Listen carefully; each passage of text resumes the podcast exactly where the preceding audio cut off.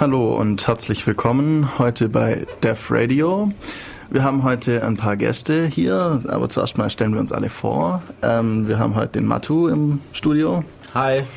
Ähm, dann mich, den Hannes und als Gäste haben wir Micha. Moin. Und Christian. Hallo. Und zwar, wieso haben wir heute Gäste? Weil wir heute ein tolles Thema haben, nämlich Spiele und Rollenspiele. Insbesondere Rollenspiele, weil Spiele kennt jeder, dazu kommen wir auch noch. Ähm, also, und wieso sind das jetzt tolle Gäste? Weil die äh, sind beide im Kubus Verein für fantastisches Spiel. Genau. Ja, was ist denn der Kubus? Ja, also ähm, der Kubus ist in allererster Linie ein Spieleverein. Es geht also darum, zusammen ähm, zu spielen, Kontakte zu knüpfen und ähm, dabei eben viele lustige Spieleabende zu erleben. Ähm, als Nebenziel haben wir uns dann noch gesteckt, ein bisschen Jugendförderung zu machen. Das ist ähm, ja geht eben um die ähm, pädagogische Wirkung auch von Rollenspielen. Da kommen wir vielleicht später noch drauf. Mhm. Und ähm, einfach ähm, dazu ähm, Jugendliche wieder we ähm, weg von Computerspielen hin zu äh, sozialen Spielen zu bringen. Genau, also das sollten wir vielleicht gleich sagen. Wir meinen nicht die Rollenspiele im Computer, sowas wie World of Warcraft oder sowas, die Rollenspielelemente eigentlich ja nur haben, aber nicht so direkt. Da geht es nicht unbedingt um das Rollenspielen, also das Spielen einer Rolle. Und, sondern wir reden eher von den Mensch-zu-Mensch-Rollenspielen. Direkt ohne ähm, Computer dazwischen. Ja, so Sachen genau. wie Pen und Paper oder Lab-Rollenspiele. Genau. Aber auch Brettspiele mit Rollenspielinhalt. Ja, genau. Also wirklich, ähm, wir hocken um den Tisch und spielen miteinander. Oder wir stehen in der Wildnis und spielen miteinander. Genau das. Je nachdem. Die meisten werden vermutlich eher das, äh, wir hocken um den Tisch machen. Aber okay. Also, ihr seid der Kubus und ihr fördert Spielen und Rollenspiele in Ulm. Also ihr seid ein Ulmer Verein.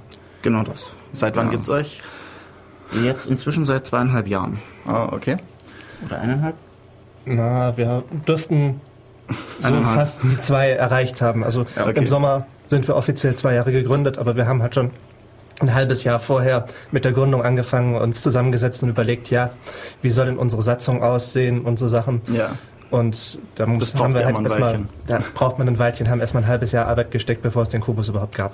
Okay. Ähm, vielleicht auch gleich noch ein bisschen zum Kubus. Also, ähm, wo trefft ihr euch? Wann trefft ihr euch?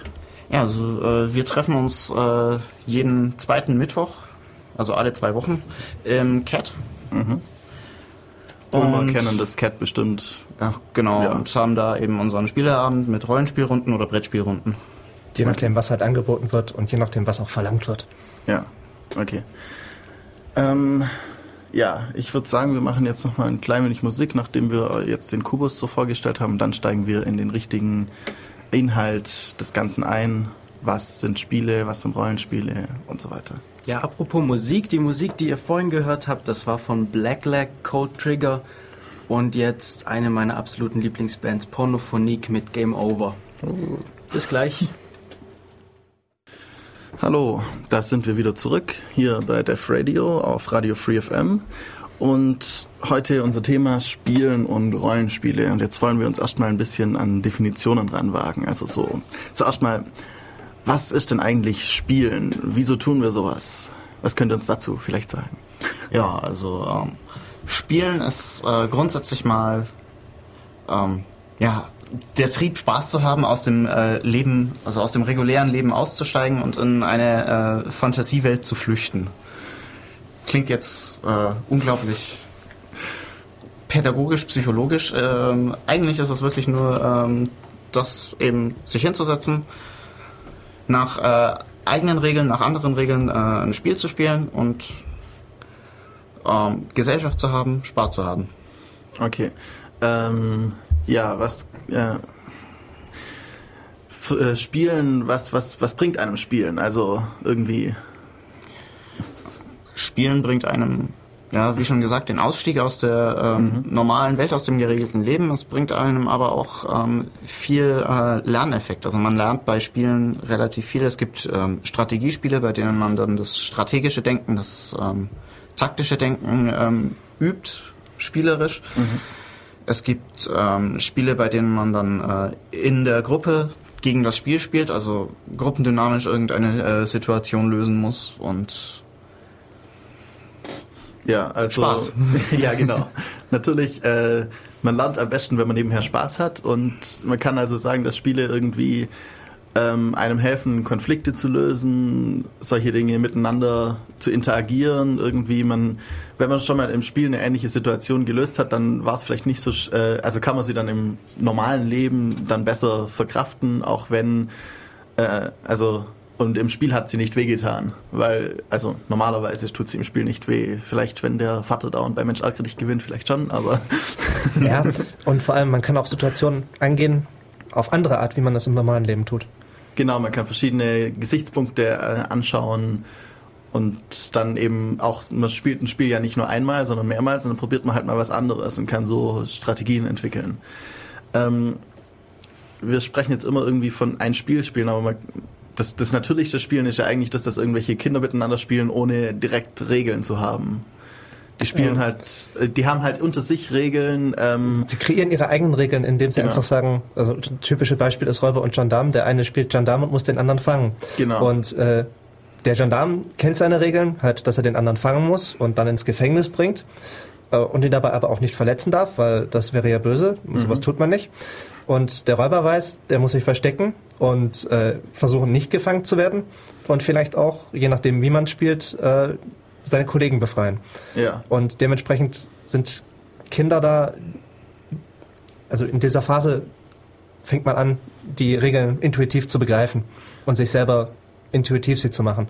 Ja, also gerade so Standardspiele sind halt einfach irgendwie die Regeln, die kennt halt jeder und man spielt halt mal mit. Also eigentlich hat man kein festgeschriebenes Regelsystem und ja, aber man, man spielt halt und lernt dadurch auch eben ein bisschen, gerade zum Beispiel als Gendarmen, man muss halt zusammen agieren. Einer sollte vielleicht immer das Gefängnis bewachen, solche Dinge kriegt man da halt raus, wenn das erste Mal äh, wieder die ausbrechen und genau. genau.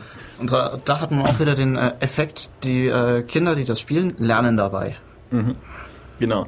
Ähm, kennt ja auch jeder äh, standardmäßig so irgendwie pädagogische Lernspiele, irgendwie, man, man spielt ein Spiel und dabei lernt man eigentlich rechnen. Gibt's ja auch ganz viele Leute, die sich da abmühen und versuchen, das Rechnen in ein Spiel reinzudrücken, damit es dann eben Spaß macht, das Rechnen zu lernen. Ja, ich, ich kenne das für Bio, aber ich finde, die meiste dieser Software ist einfach furchtbar. Also was ich mal ganz toll fand, aber das war nur wegen den Minispielen, das war dieses ähm, Addis Lernsoftware. die Minispiele waren gut. Die Aufgaben waren viel zu leicht. Ja. ja. Dann ähm, gehen wir mal im Kindesalter weiter. Später, ähm, wenn es dann in die Vorschule und Schu Schule gibt, äh, geht, gibt's ja diese tollen Lückkästen oder wie auch immer die heißen, ja, genau. aus, ähm, wo man dann diese Plättchen hat und die nach irgendwelchen Muster anordnen muss. Ähm, macht den Kindern meistens auch Spaß, mhm. hat einen unglaublichen pädagogischen Effekt.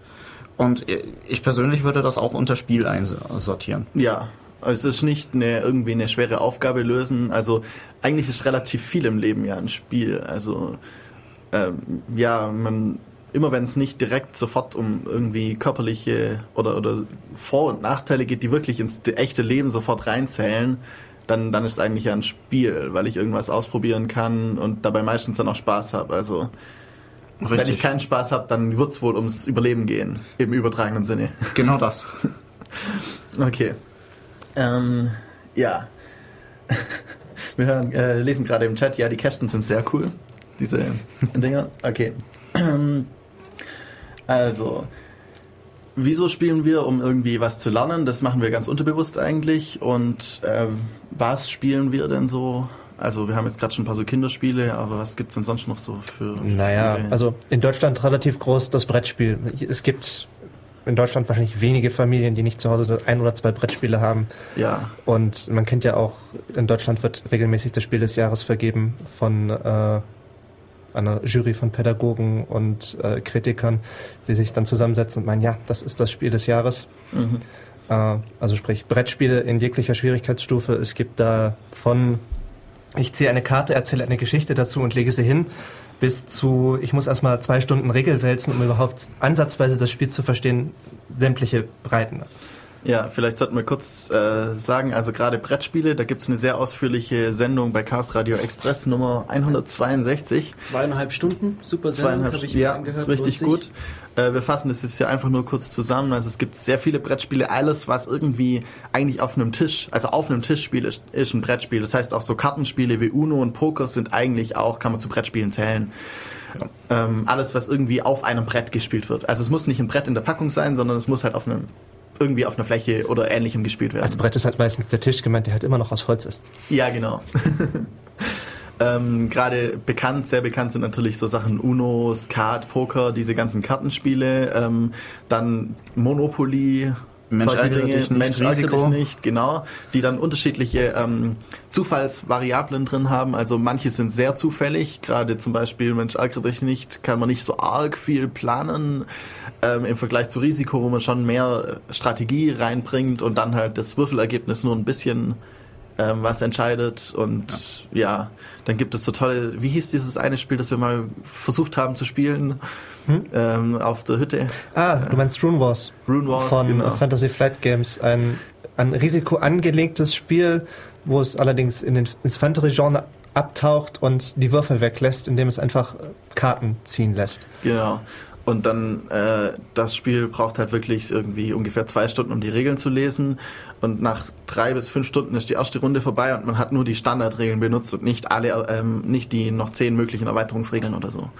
Also, das ist dann wirklich was für Profispieler, könnte man sagen. Leute, die halt wirklich das zum Hobby gemacht haben und jeden Tag irgendwie hier ihre Brettspiele spielen oder einmal pro Woche oder so. Ein typisches Langzeitspiel halt. Man Genau. weiß, dass man lange Zeit dafür braucht und äh, sie zu investieren lohnt sich aber auch meistens. Man, man nimmt sich dann die Zeit und sagt mal, okay, ich mache jetzt einen Sonntag lang, spiele ich jetzt das Spiel und dann macht Spaß, man trifft sich mit Freunden. Es geht ja auch immer bei Spielen irgendwie um das Miteinander. Also es gibt eigentlich keine richtigen, also Spiele, wo man eigentlich nur gegeneinander spielt, weil man spielt zwar im Spiel gegeneinander, aber dadurch ist man immer trotzdem noch miteinander um den Tisch rum. Also Ja, normalerweise spricht man ja auch währenddessen über was anderes als nur über das Spiel zum Beispiel. Das stimmt, aber ähm, man muss dann vielleicht auch noch beachten, es gibt ja auch noch andere Spiele. Also Fußball oder Boxen ist auch ein Spiel. Ja, okay. Ähm, es ist ein Spiel mit äh, oftmals harten körperlichen Auswirkungen, aber es ist immer noch ein Spiel und nicht die Realität. Ja. Und ähm, da geht es ja dann wirklich nur gegeneinander, zumindest beim Boxen. Ja, auch beim, äh, ja, genau, beim Fußball ist dann auch halt im Team miteinander, aber trotzdem ganz klar gegen die andere Mannschaft. Genau. Da fällt mir gerade ein, äh, vielleicht kennt jemand Sword of Truth, Truth von Terry Goodkind. Da wird auch ein Spiel beschrieben, das ein böser Kaiser ähm, entworfen hat, das halt sehr brutal ist. Und der entwirft dieses Spiel nur, um das Volk in Schach zu halten. So ein bisschen wie Fußball. Solange alle zu Fußball schauen, kann man irgendwelche Sachen in der Regierung abstimmen und es hört, schaut niemand zu, wenn die WM gerade ist. Weil es interessiert niemanden, weil Fußball ist wichtig. Also man kann auch in die politische Richtung gehen, was man da so machen kann. Oder Ja, auch zum stimmt. Beispiel in der Antike, die Gladiatorenkämpfe waren auch Spiele, wo Ja. einer zum Schluss vielleicht getötet wurde. Ist Außer vielleicht das Volk fand, fand eigentlich ganz toll, dass er gespielt hat oder auch nicht. Äh, Es war ein Volksliebling oder so. Wobei man halt sagen muss, das ist zu der zur heutigen Zeit halt nicht mehr aktuell. ja, es gibt andere Gladiatorenkämpfe, gerade ist Boxen. Genau. Ja. Da stirbt man dann halt normalerweise nicht, aber ja. Also es gibt auch die Richtung, dass irgendwie das Volk, also ein Spiel zur Belustigung des Volkes, könnte man das so sagen. Ja, durchaus. Also Wo andere spielen, damit wir uns freuen. So in etwa. Wobei man im Gegenzug auch sagen muss, es gibt viel kooperative Spiele, vor allem gerade im Sektor Brettspiele, wo Ja. man halt zusammensitzt und gegen das Spiel spielt. Ja, So Sachen, gerade Herr der Ringe. äh, ja, oder Ja, Arkham Horror oder Space Alert, wo man halt wirklich äh, bei Space Alert auf Zeit sitzt. Man hat Mhm. einen Computer, der einem im Minutentakt quasi äh, mit Gegnern zuwirft oder mit Situationen, mit denen man fertig werden muss. Und man sitzt zu dritt oder zu fünft um das Spiel und äh, versucht Herr der Sache zu bleiben. Mhm. Ja, also es gibt sehr viele verschiedene Spiele und eine Gruppe, die wir jetzt noch gar nicht richtig angesprochen haben und die wir jetzt weiter vertiefen wollen, sind eben die Rollenspiele. Ähm, ja, was sind denn Rollenspiele? Was unterscheidet sie von den anderen Spielen und was, was tun sie? Wieso, ja, was tut man da? Also Rollenspiele haben ähm, diesen, diesen Punkt, dass die ähm, das Spielmaterial eigentlich nur aus einem Zettel und einem Bleistift äh, besteht. Mehr braucht man dafür nicht. Mhm. Alles andere findet im Kopf statt, in der Fantasie. Mhm. Ähm, ein Bekannter von mir hat da einen schönen Spruch gebracht, komm in meinen Kopf, da ist lustig. ähm, ja, äh, ich habe das mal versucht und rausgekommen sind Rollenspiele. Mhm. Ähm, man stellt sich eine Welt vor, ein Spielleiter ist da, der erzählt, was diese Welt tut und ähm, die anderen Mitspieler erzählen, was ihre Charaktere tun. Mhm. Das ist so die Sache, man sitzt um einen Tisch, jeder Spieler hat einen Charakter vor sich liegen, der je nachdem, welches System man spielt oder wie man halt, unter welchen Regeln man spielt, äh, einfach oder komplex in Zahlen ausgedrückt sind. Und es sitzt einer am Tisch, der den Rest spielt. Der die Welt genau. spielt genau. und die Regeln im Kopf behält und also sozusagen achtet, aber auch der Schiedsrichter ist in Sachen, äh, wie die Regeln auszulegen sind. Also äh, der Spielleiter ist halt diese Person, die das macht, die muss regelfest sein, in gewisser Weise, dass sie weiß, wo was steht. Mhm. Und dann auch bei Konflikten, also je nachdem, es gibt ja Spieler, die die Regeln unterschiedlich auslegen. Und der Spielleiter ist dann in dem Sinne die letzte Instanz, dass er halt bei solchen Streiten entscheidet. Mhm. Also sozusagen der Schiedsrichter. Ein also, bisschen. Ähm, Nochmal irgendwie ein bisschen von weiter unten aufrollen. Ähm, man ist eine Gruppe von Menschen, die um einen Tisch rumsitzt, meistens, außer man wäre jetzt bei einem LARP in der Wildnis, ein Live-Action-Roleplaying. Ja. ja, also äh, lebend, äh, lebendes Aktionen-Rollenspiel. Äh, ja. Ähm, mit so Plastikschwattern und sowas. Ähm, also ein normales Pen and Paper, also Stift- und Papierrollenspiel wäre, man sitzt um einen Tisch und erzählt gemeinsam eine Geschichte und die meisten der Leute, die um den Tisch sitzen, spielen Helden oder eben Charaktere in dieser Geschichte, wichtige Hauptcharaktere und einer spielt den Rest. Genau. Und ähm, ja, vielleicht, äh, du hattest diesen Spruch gesagt und ich ja, habe zufällig also, gefunden. Man äh, kann sich das Ganze so vorstellen wie ein bisschen äh, Improvisationstheater, mhm. nur halt ohne Publikum und für das eigene Amüsement. Ja.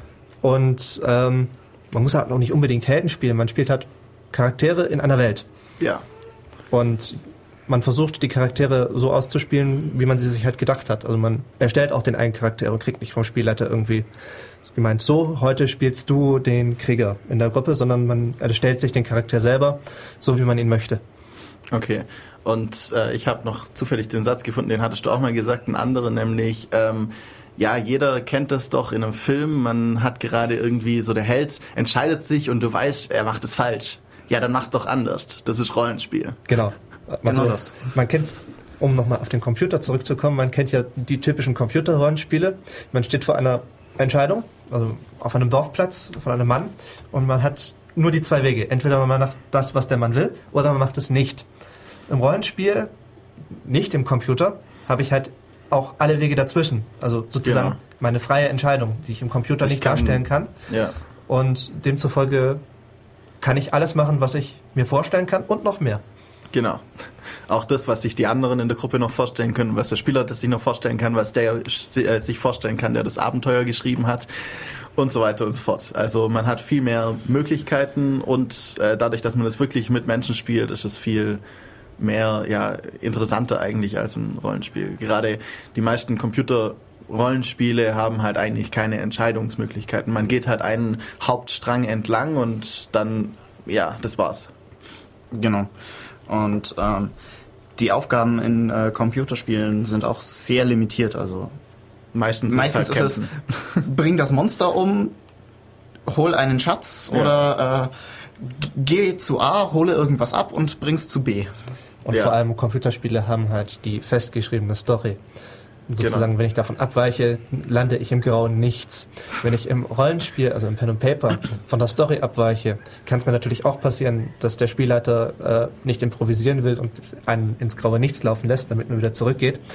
Allerdings ist das meistens nicht der Fall und man landet irgendwo, wo man sich gar nicht gedacht hat, oder auch der Spielleiter sich nicht gedacht hat, dass die Helden rauskommen. Es gibt da so dieses schöne Zitat von einem Spielleiter, ähm, ja, ich habe das super Abenteuer angefangen, ich habe es super zusammengefasst und super geschrieben. Sie müssen nur bei dieser Stadt durch das Südtor gehen und die Spieler, die Spieler sind in dieser Stadt und meinen dann, hm, haben wir nicht drei Städte vorher irgendwas vergessen? Lass uns doch durch Nordtor wieder zurückgehen. Und dadurch entstehen die besten Abenteuer, in denen der Spielleiter alles für den Haufen werfen muss und äh, einfach improvisiert. Genau. Also nicht zu viel vorbereitet hat, sondern äh, oder ja, Spieler sind dazu da, um das Abenteuer kaputt zu machen. So jetzt auch mal hier Leute. okay, ähm, wir haben jetzt ein bisschen. Äh, ah, hier steht gerade noch im äh, Chat was, dass moderne Computerrollenspiele schon ziemlich frei sind. Ja, also wenn man jetzt gerade an so Rollenspiele denkt, wo man sich auch wirklich ein bisschen entscheiden kann, ob man jetzt dem hilft oder ihn umbringt oder ihm dann noch mehr Geld abknöpft oder sowas, das schon. Aber ähm, das sind immer noch nur vier Wege. Also, also oder fünf es gibt oder so Sachen zehn. wie zum Beispiel Oblivion, wo man wirklich in der Welt frei ausgesetzt wird und tun und lassen kann, was man will. Das sind allerdings die Ausnahmen. Ich und habe bis jetzt eigentlich, um die, um das Spiel durchzuspielen, musst du trotzdem diesem Strang entlang folgen. Es gibt einen Hauptstrang und dann halt noch ein paar Nebenquests sozusagen. So in etwa. Und äh, ich habe halt immer noch nicht die freie Entscheidung, die ich im Rollenspiel habe, weil mir das der Computer auch gar nicht bieten kann. Weil wenn ich die haben wollte, müsste ich dahinter einen Batzen von künstlicher Intelligenz und alles dahinter hängen, die ja, technisch nicht möglich ist. Die Tech, also die Intelligenz müsste dann zum Beispiel einfach schon mal natürliche Sprache erkennen können und diese verstehen können, weil ich möchte ja nicht nur aus vier Antworten auswählen, sondern ich möchte meine Antwort eintippen können. Und vor allem permanent genau. auch natürliche Sprache sich selber generieren und generieren, antworten können. Konzipieren. solche Dinge. Das geht halt einfach nicht. Das wird auch in naher Zukunft noch nicht. Also geben. es geht schon, nur nicht in diesem Rahmen. Ja, nicht in so freien Rahmen. Man müsste einen kompletten Supercomputer hinter sich haben, damit man so etwas machen könnte. Das kann man sich nicht leisten. Okay. Ähm, ich denke, wir haben jetzt eine halbwegs sinnvolle Definition von Rollenspielen gemacht. Ja, ja. du hast, du hast gerade den Chat erwähnt. Also wir haben einen IRC-Chat zur Sendung, wie immer auf dem IRC-Server des Bürgernetzes, nämlich irc.bn-ulm.de und Channel ist Def Radio. Und ihr könnt auch im Studio anrufen unter der 0731 938 6299. Nochmal 0731 für Ulm. 938 6299 ist die Telefonnummer direkt zu uns ins Studio. Oder ihr schaut auf unserer Website vorbei www.defradio.de. Da gibt es Links zur Sendung, die Playlist und ein Gästebuch und alle Infos, die ich gerade gesagt habe. Genau. Und ja, also äh, anrufen gerne, wenn ihr zum Beispiel irgendwie auch mal Rollenspiele gespielt habt, mal spielen wollt, uns eure, äh, eure Erfahrungen schildern wollt, solche Dinge. Ähm, ja, nachdem wir jetzt Rollenspiele so grob definiert haben, würde ich sagen, machen wir mal ein bisschen Musik wieder und kommen dann nachher dazu, was es denn so für Arten von Rollenspielen gibt, wie man die ungefähr so einordnen kann. Ja, nächster Song wäre von Yemex Square One. Bis gleich. Hallo und herzlich willkommen zurück hier bei Def Radio auf Radio Free FM heute mit dem Thema Spielen und Rollenspielen. Wir hatten vorher eine, so ein bisschen geredet darüber, was wir denn eigentlich, also was Spielen ist, wieso wir spielen und dann Rollenspiele definiert als ein gemeinsames und den äh, gemeinsames eine Welt und eine Geschichte erzählen und erfinden und Spaß dabei haben. Ungefähr. Ungefähr. es ist immer schwer, so etwas zu beschreiben. Ähm, am besten erfährt man, was Rollenspiel ist, wenn man mal mitspielt. Dann eben einfach zum Beispiel zu einem äh, Kubus-Treffen kommen, einfach mal auf der Homepage nachschauen, wann das nächste Treffen ist und dann mal vorbeikommen oder im Freundeskreis irgendwo, im erweiterten Freundeskreis spielt bestimmt jemand Rollenspiele. Vielleicht das haben wir gar nicht abgesprochen, aber wer spielt denn eigentlich so Rollenspiele? Wer? Naja, jeder eigentlich. Jeder, der es kennt. Genau. Das also, ist vermutlich das Hauptproblem, dass halt viele Leute es einfach nicht kennen oder abgeschreckt werden von den Leuten, die es halt kennen, weil es dann doch eher nicht die normalen Menschen sind. Das kann man so nicht sagen. Also ich, also wir haben seit zwei Jahren mit Kooperation vom Nexus einen Stand auf der Stuttgarter Spielemesse mhm. und ich war da letzten zwei Jahre auch unter anderem Spieleleiter für Leute, die das ausprobieren wollten und hatte vor zwei Jahren gerade eine Gruppe von zwei Mädels und noch einem Vereinsmitglied, die halt gespielt haben. Die waren dieses Jahr wieder am Stand. Mhm. Und als die zwei dann gegangen waren, hat dann ähm, einer vom Celtic Circle war das, glaube ich, also auch ein Micha, mir gemeint, ich finde das voll gemein. Habe ich ihm angeguckt, wieso? Du hast hier, hier gerade die Gruppe von meiner Con mir weggeschnappt. Mhm. Dann habe ich gesagt, weißt du, warum die auf deiner Con waren? Weil ich sie vor zwei Jahren mit dem Rollenspiel angesteckt habe. Ja, also vielleicht kennt, kennt man ja den Film, äh, wie heißt der nochmal, dieser isländische Astropia? Ja, genau.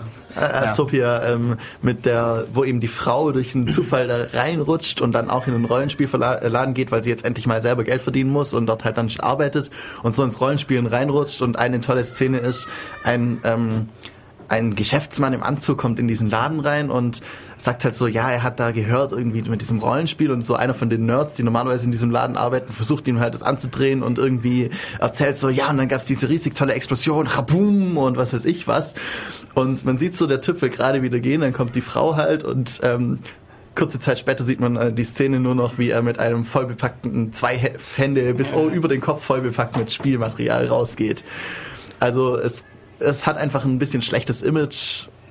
Eben bei vielen immer noch dieses so nerdig, ein bisschen, das aber eigentlich ja gar nichts mit Rollenspielen direkt zu tun hat in dem Sinne. Also ja, es gibt zwei große Vorurteile. Erstens, das ist alles Teufelszeug und zweitens, das machen eh nur Nerds. Genau. Ähm, das, das, das ist schwer zu widerlegen, aber mit das, dem Teufels, das mit dem Teufelszeug, ähm, man wird oft damit konfrontiert. Man ähm, kann es mal vorführen, dann äh, legt sich das äh, Vorurteil meistens, mhm. aber wenn man es nicht kennt und ja. äh, dann so sieht, ja, die, die sitzen da alle irgendwo in einem Keller bei Kerzenschein, das macht halt ein bisschen Stimmung. Ja. Aber. Je nachdem, was man spielt. Also so genau. Sachen wie Cthulhu kann man nur unter solcher Atmosphäre spielen, weil ansonsten die richtige Stimmung nicht aufkommt. Und es gibt aber auch so Sachen wie zum Beispiel Engel, das, wo einfach das System um Engel herum gewoben ist. Man spielt selber Engel. Gut, wenn man jetzt gerade der christlichen Gemeinde anhört, ist das vielleicht schon etwas besser. Wenn man dann gerade islamischen Glaubens ist, hm, kann man das Die haben eher, auch Engel. Die haben zwar auch Engel, aber halt anders. Kann man das halten, wie man will. Aber es gibt auch wirklich Rollenspielsysteme, die relativ realitätsnah sind. Ja. Und demzufolge gibt es alles, was man sich denken kann. Also man muss nicht immer mit in der Welt mit den ähm, Vampiren oder den Magiern spielen, sondern oder den Dämonen ja, oder genau. Man kann sich da beliebig etwas raussuchen. Man muss dazu sagen, klar, es gibt auch ziemlich düstere Welten und ziemlich grenzwertige Systeme, aber die muss man ja nicht spielen. Ja, eben. Und das Zweite, was du gesagt hast, spielen sowieso nur Nerds, das stimmt dann eigentlich doch gar nicht, oder? Also wir haben jetzt ähm, Beamte in unserem Verein, wir haben, mhm. ähm, ja gut, es sind relativ viele Informatiker, das stimmt. Das liegt einfach daran, ähm, es ist ähm, wohl ein Hobby, das hauptsächlich Naturwissenschaftler machen und Geisteswissenschaftler. Man äh, trifft wenige Leute, die äh, kein Abitur haben oder nicht gerade dabei sind, ein Abitur zu machen. Mhm. Ähm, weil man mehr Vielleicht äh, muss man irgendwie höhere Ebenen des Bewusstseins. Nein, das will ich so gar nicht Nein, sagen. Äh, aber man, man muss halt also man kommt damit eher in Kontakt. Ja, ja, man kommt damit eher in Kontakt, weil es unter den ähm, ja ich nenne es jetzt mal Gesellschaftsschichten einfach mehr verbreitet ist. Okay. Ähm, es kommt immer wieder vor, dass ähm, jemand, der ähm, auf der Hauptschule ist oder auch auf der Realschule, ähm, einfach ähm, mal mit in eine Runde stolpert, aber ähm, es ist da nicht präsent und deswegen wird es da nicht bekannt. Ja. Das heißt, äh, wenn man das, ja genau, mhm. wenn man das eben verbreiten wollte, müsste man gerade in solchen Schichten, wie man das jetzt so nennen will, eben mal ansetzen und es denen besser äh, unter die Nase reiben und mal zeigen, wie ja, das dann also wird. Auch diese Leute spielen Rollenspiele. Es kommt halt nur dadurch nicht zustande, weil sie es halt meistens nicht kennen. Woher ja. dann auch, wenn keiner genau. im Kreis Rollenspiele spielt, spielt man ja selber auch nicht. Ja, man, normalerweise, wenn man das so kennt, Brettspiele spielt man auch halt irgendwie, weil es halt ein Kumpel hat's halt oder ein Kumpel ist sowieso Rollenspiel, äh, Spielfanatiker und hat jedes Spiel oder irgendwie die Familie läuft im Laden rum und kauft sich das Spiel des Jahres oder sowas in der Art. Genau. Also man, man braucht irgendwie einen, ein bisschen einen Bezug dazu, dass man überhaupt mal anfängt, das Spiel zu spielen. Richtig. Und gerade bei Rollenspielen ist es dann vielleicht halt, es ist nicht so verbreitet wie Brettspiele, deswegen schwerer. Ja. Okay. Jetzt haben wir also, ähm, wer denn Spiele spielt, Rollenspiele spielt und ja, jetzt versuchen wir mal ein bisschen zu klassifizieren. Was gibt's denn so für Rollenspiele? Also es gibt ja sehr viele verschiedene, ihr habt schon gesagt, die äh, unterschiedlichsten Systeme, unterschiedlichste Welten. Wie kann man denn so grob einordnen, damit man nachher vielleicht auch weiß, in welche Richtung man vielleicht spielen will? Also ja, also die Klassifikation ist da echt schwierig. Es ähm, gibt kein, äh, kein eindeutiges Schema, in das man äh, die Spielwelten einordnen kann. Ähm, man kann jetzt sagen, man äh, sortiert mal anhand der, der Welt, in der es spielt. Man kann sagen, man sortiert anhand des äh, Regelsystems. Mhm. Oder auch nach der Art, wie man das Rollenspiel selber spielt. Aber man findet dann immer Sachen, die, wenn man sich geeinigt hat, man will danach klassifizieren, findet man immer Sachen, die rausfallen. Ja, das ist klar. Aber vielleicht einfach mal versuchen, so grob äh, eben gerade jetzt ähm, System, Welt und wie man es spielt in diese Richtungen mal so grob. Was gibt's denn da alles? Also wir können ja mal mit dem eigentlich zentralen anfangen, in welcher Welt man spielt, weil man sollte sich eigentlich schon aussuchen, in welche Welt mag ich, weil mhm. ich werde damit ziemlich lange zu tun haben, in dieser Welt zu spielen, wenn ich es denn exzessiv spielen will. Äh, da gibt es halt die Sache, erstmal, in welcher Zeit will ich spielen? Will ich in der Jetztzeit spielen, also mit Autos, mit Wissenschaft, mit Schusswaffen oder in der Vergangenheit, wo bei der das klassische Mittelalter oder auch bis zu der Renaissance-Zeitalter relativ stark vertreten ist. Also so irgendwie Ritter und Ritter, Jäger, ähm, Könige, Grafen. Schlösser und äh, Königreiche und ähm, aber auch Schießpulver, je nachdem, wo man spielt, mhm. Kanonen. Oder will ich halt in der Zukunft spielen, wobei es halt da alle möglichen Sachen gibt von ich reise durch das Universum mit meinem eigenen Schiff oder ich bin nur auf der Erde, habe da allerdings äh, Lebenserwartungen von mehreren hundert Jahren und äh, wenn mir mal ein Arm gebrochen ist, so dass ich ihn nie wieder benutzen kann, ist nicht so schlimm, wird einfach durch einen Cyberarm ersetzt. Ja. Sowas in der Art. Also gerade die Zukunft ist da wahrscheinlich relativ. Kann man sich frei. ausmalen, wie man will. Ja, genau.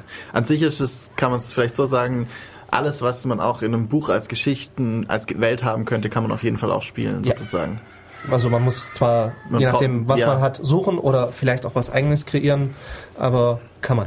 Auf jeden Fall. Gerade bei äh, Büchern gibt es ja sehr viele Welten, auch Parallelwelten zu unseren, die nur kleine Veränderungen haben, wie zum genau. Beispiel, ah, eigentlich ist es genau gleich wie jetzt, nur es gibt halt Magie, gerade zum Beispiel ja, Harry Potter ist, oder sowas. Solche das ist das, worauf Dinge. ich dann als nächstes zu sprechen komme, äh, wie ich denn das Fantasy mag. Also mhm. es gibt die Einstufungen im Fantasy High, Middle und Low.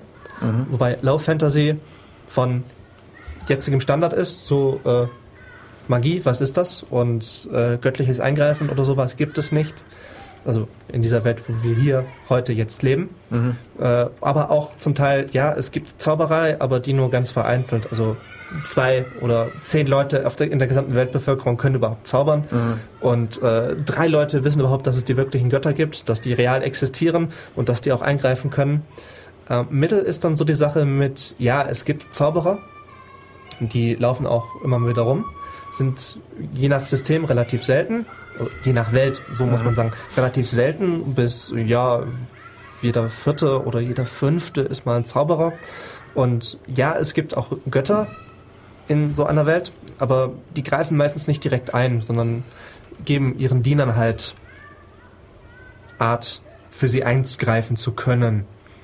Und äh, die High Fantasy ist halt, ja, die Götter laufen wirklich über die Welt. Äh, Kataklysmus wird jeden zweiten Tag eingeleitet, weil die Götter meinen, ja, die Welt gefällt uns nicht. Jeder kann eigentlich Magie manipulieren oder irgendwie mit einem riesigen Feuerinferno gesamte Städte auslöschen. Das tut halt nur keiner, weil wieso? Ist doch normal. Ja. Und äh, muss man halt dann erst dann sich dann wissen, wie man dann mit dem Fantasy übereinstimmt. Mhm. Und dann ist natürlich auch die Stimmung der Spielwelt entscheidend. Also Stimmung in dem Sinne ist sie eher hell, das heißt, die Leute sind eher gut und einem und die Welt ist gut und wenn Welt ich über die Straße gut. laufe, werde ich nicht sofort umgefahren und erschossen, genau. sondern es passiert halt eigentlich nichts normalerweise. Es ist, äh, eine ziemlich freundliche Welt sogar, muss man sagen. Mhm. Und die Leute sind meistens nett und versuchen einem nicht andauernd übers Ohr zu hauen. Wo im Gegensatz es auch düstere Welten gibt, wo ziemlich viele Horrorspiele auch zum Teil angesiedelt sind. Ähm, wo es dann halt so ist, äh, jeder misstraut jedem eigentlich. Mhm. Und ähm, hinter jeder Ecke kann der Verrat sein. Und es ist die ganze Spielwelt ist düster gehalten, wo es halt die Bauwerke meistens im gotischen Stil gehalten sind, die halt schon relativ düster sind. Äh, zur Stimmung auch, das Licht ist halt meistens etwas düsterer gehalten. Es gibt viele Schatten, in denen sich ziemlich viel verstecken kann. Äh, und jeder will eigentlich meinem Charakter an den Kragen. Ja, gerade so. Und ähm, dazwischen gibt es natürlich jegliche Abarten von Grau. Genau. Und ja, also es gibt ziemlich viele verschiedene Welten, die man so eingeben kann. Die populärste in Deutschland ist äh, die vom Schwarzen Auge, Aventurium. Mhm. Ein Wie würde man die einordnen? Äh, also vom zeitlichen her ist sie tiefstes Mittelalter.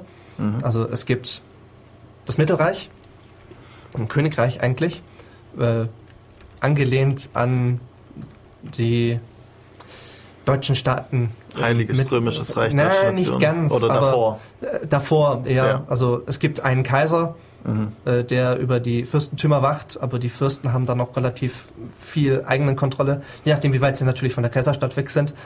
Äh, es gibt ähm, so etwas ähnliches wie die arabische Welt. Mhm. Und es gibt auch Asien als Küste, nicht Asien, Japan als Insel vor der Küste.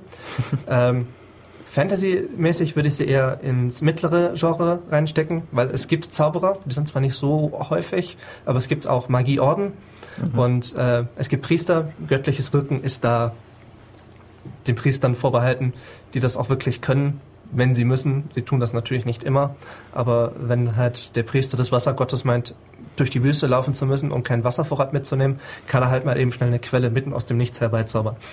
Ja. Und die Welt ist da eher in der Mitte anzusetzen, was äh, die Gesinnung der Leute betrachtet. Also es sind nicht alle super gut, aber so richtig böse sind auch nicht alle. Mhm. Also es ist halt wirklich eine normale mittelalterliche Welt mit vielen äh, Bettlern in der Straße halt ganz normal so genau. in die Richtung halt ein, äh, ein, paar Reiche und viele nicht ganz so Man Reiche. Man kann es so, so vorstellen wie in den Mythen der mittelalterlichen Welt. Also es gibt auch Elfen, es gibt Zwerge, mhm. es gibt Feen. Das ist natürlich auch ein Teil, wie viel Fantasy dann man haben will. Ja, natürlich. Gerade, das ist so die, so die klassische irgendwie klassische Fantasy-Welt. Fantasy ja.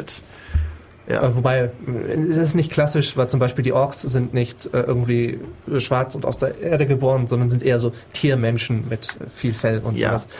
Oder auch mal, um ein Beispiel für eine äh, Science-Fiction-Welt zu nennen, gibt es äh, die Welt von Space Pirates, mhm. wo man äh, eine Crew von Piraten spielt, die einfach wild plündernd durch die Länder zieht. Also eindeutig futuristisch angesetzt, äh, mit Faster-than-Light-Antriebe, die auch mal ins Stottern kommen und dann einfach, äh, man, man will gerade den Antrieb ausschalten und springt einfach nochmal ein Lichtjahr weiter, alle fünf Minuten. Ähm, ah. und naja, Fantasy ist da eher. Stargate Universe. So in etwa. Fantasy ist da nicht gegeben. Also es gibt keine Magie oder so etwas. Es gibt halt hohe Technologie. Es gibt hohe Technologie, es gibt Alienrassen, ja. äh, die Vagonen zum Beispiel, die äh, deren aus Per Anhalter durch die Galaxis mhm. sehr nah angelegt sind. Sie sind halt die typischen grauen Aliens, aber äh, Bürokratie in jeglicher Form, Durchschläge, selbst für das Starten des Raumschiffs innerhalb von drei Ausführungen. Ja. Und äh, auch die Stimmung da in dieser Welt ist relativ äh, dem Guten zugeordnet, weil es ist eine satirische Welt äh, angesetzt, dass man die Welt nicht ganz so ernst nimmt. Mhm. Das heißt, es kann mal äh, mal wieder passieren, dass der Antrieb ausfällt und der Tech, naja, er hat jetzt die Wahl. Entweder er kann sich äh, den Antrieb reparieren oder aber er tritt einfach gegen den Antrieb und er funktioniert wieder. ja, so ein bisschen dann auch die Star Trek Philosophie. Ah, oh, ich brauche 20 Stunden, mach's mir in 5, äh, mach's mir in 10, okay, ich mach's dir in 2. Genau. Und äh, ist etwas ganz witzig. Im Gegensatz dazu gibt es auch äh, die berühmteste Welt eigentlich in Amerika und auch sonst auf der Welt ist die Warhammer 40k Welt, mhm. ähm, die auch futuristisch angesetzt ist, die allerdings nicht so hell ist. Also die ist relativ düster. Es gibt in, auf dieser Welt, in dieser Welt, die eigentlich eigentlich ein gesamtes, den, die gesamte, unsere gesamte Galaxie befasst, äh, ziemlich viel Verräter, ziemlich viel mit Dämonen, Ähm, die Welt selber ist ziemlich gotisch angehaucht. Also die Kirchen sind riesengroß mit viel Bögen und relativ düster. Mhm. Und ähm, fantasymäßig ist die auch in der Mittelklasse anzusetzen, weil auch dort gibt es Götter oder in dem Sinne Gott. Es gibt den Imperator, der als Gott gehalten wird. Von dem gibt es Priester, die auch eingreifen können und Göttliches wirken. Mhm. Und es gibt auch eine Art von Magier, die sich Psioniker nennen, die halt mit ihren Gedanken Magie wirken. Ja, also da gibt es sehr viele verschiedene Varianten. Vielleicht hat ja jetzt der eine oder andere was Tolles gehört, was ihn interessiert oder so, dann eben einfach mal nicht, anschauen. Oder es, es gibt, gibt, auf jeden alles. Fall das, was euch interessiert, auch als Rollenspiel. Einfach vielleicht dann mal in einen einschlägigen Rollenspielladen in eurer Nähe gehen oder eben zu einem Treffen eines Rollenspielvereins in eurer Nähe oder so. Oder mal googeln einfach mal genau äh, die Suchmaschine eurer Wahl benutzen und schauen Rollenspiel Ulm und dann mal schauen, was rauskommt, so ungefähr. Wenn ihr eure Treffen habt, ähm, spielt ihr dann da bei diesen Treffen oder unterhaltet ihr euch eher über die also Spiele also, oder ist es so ein bunter Mix? Es ist so ein bunter Mix, möchte man sagen. Also äh, je nachdem, wer etwas anbietet, wird gespielt. Also ich biete zum Beispiel jetzt kommenden Mittwoch ein Kultabenteuer an, wo ich Charaktere selber mir festmache für die Spieler. Das ist halt was Besonderes, weil man hat in drei bis vier Stunden nicht die Zeit, einen Charakter zu machen und dann noch zu spielen. Und arbeite da ein Abenteuer vor. Ähm, das machen natürlich auch andere Mitglieder, wenn sie kommen. Halt jetzt nicht im Regelwerk von Kult, sondern halt in sämtlichen anderen Regelwerken, die sie zu Hause stehen haben. Es gibt dann Leute, die einfach nur Brettspiele mitspielen und auch die mitbringen und meinen dann hier, hab mir was Neues gekauft, wollt, wollen wir denn nicht mal eine Runde Probe spielen? Aber es wird dann auch über, sich über Spiele unterhalten, so je nachdem, wen was interessiert. Ja, okay. Ähm, ich würde sagen, wir haben jetzt ein, ziemlich lange geredet über eine Achse der Klassifikation, deswegen machen wir kurz nochmal ein Lied Musik ein bisschen zum Runterkommen, ein bisschen entspannen und dann reden wir weiter über die anderen zwei Klassifikationsmöglichkeiten, die wir so grob versuchen hinzubekommen. So, das war jetzt ein kurzes Lied und ähm, okay.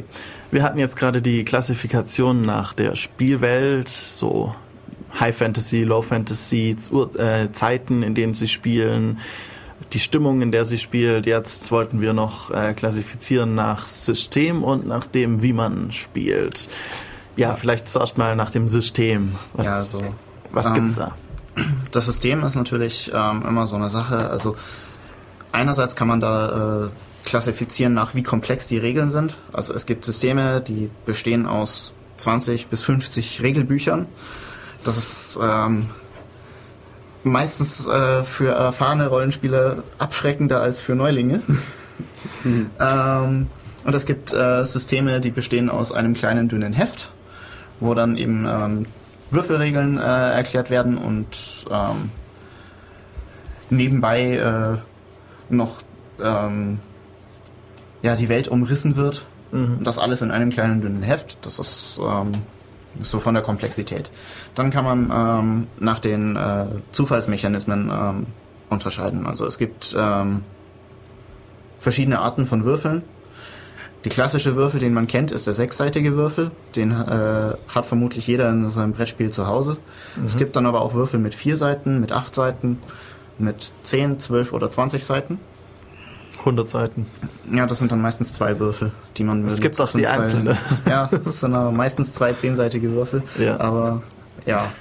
Ähm, man kann äh, noch unterscheiden, ähm, in welcher Form gewürfelt wird. Also ähm, ob man jetzt zum Beispiel auf dem Charakter ähm, Punkte hat und dann mehrere Würfel würfelt. Mhm. Oder ob man ähm, Werte hat und mit einem oder zwei Würfeln gegen diesen Wert würfelt. Das okay. sind dann, ähm, ja, äh, nennt man Poolsystem oder äh, Wertsystem. Mhm. Ähm, wie man, wie jetzt sowas funktioniert mit so Würfeln, kommen wir vielleicht später nochmal, machen wir jetzt zuerst die Klassifikation, einfach was es so gibt und dann machen wir ja. mal so eine, so eine Proberunde hier live. genau. Ähm, ja. Man kann weiterhin ähm, klassifizieren ähm, nach der Art des Spielens eben. Also die Systeme sind relativ einfach abgehandelt. Da gibt's nicht wirklich viele äh, Optionen. Mhm. Die Art des Spiels, Spielens ist auch nicht äh, allzu komplex. Es gibt zwei große Extreme. Das eine ist Railroading, das andere ist Sandboxing. Ähm, Railroading heißt, dass der ähm, Spielleiter einen Plot hat und dieser Plot wird verfolgt. Punkt.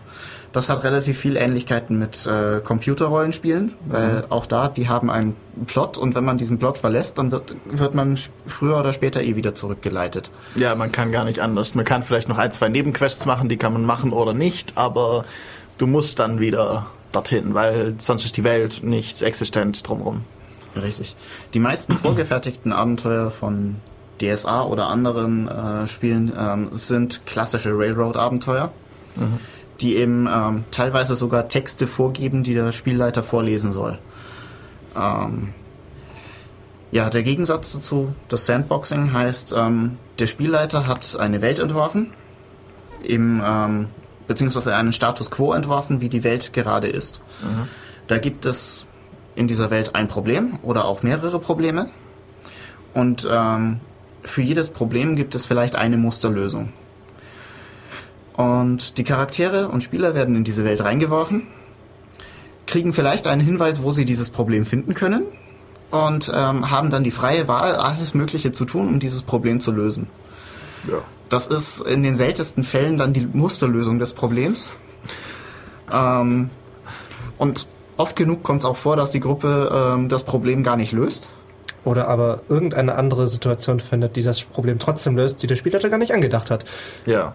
Genau. Oder halt das Problem links liegen lassen und ein größeres Problem erzeugen, weil es viel mehr Spaß macht.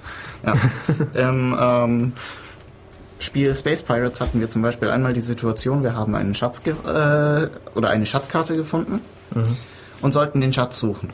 Ja, wir haben dann die äh, Weinkammer überhalb des Schatzes ähm, ausgeplündert und den Schatz einfach liegen lassen. aber trotzdem waren alle zufrieden. Ja, aber die Weinkammer war dann halt auch ein Schatz.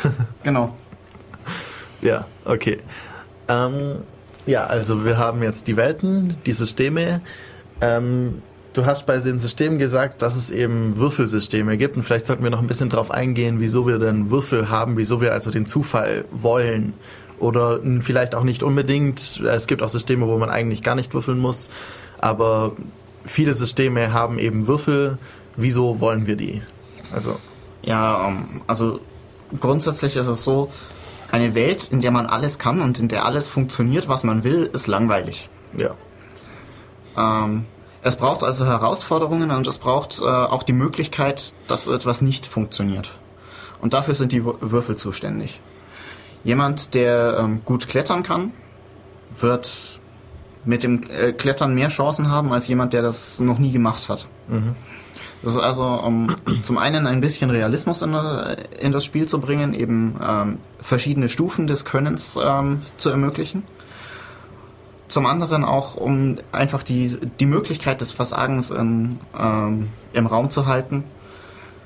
Weil, ja, wie gesagt, ganz ehrlich, es ist langweilig, wenn man nicht versagen kann. Ja, und die Würfel nehmen dann auch ein bisschen so dieses, also die Welt funktioniert halt nicht nach einem Schema F, sondern es gibt immer ein bisschen Zufall drin und auch gleichzeitig übernehmen sie so ein bisschen so Naturgesetze, wenn man das so sagen kann. Eben gerade wenn ich schon 10.000 Bäume hochgeklettert bin, dann kann ich halt besser klettern als jemand, der das erste Mal klettern wird.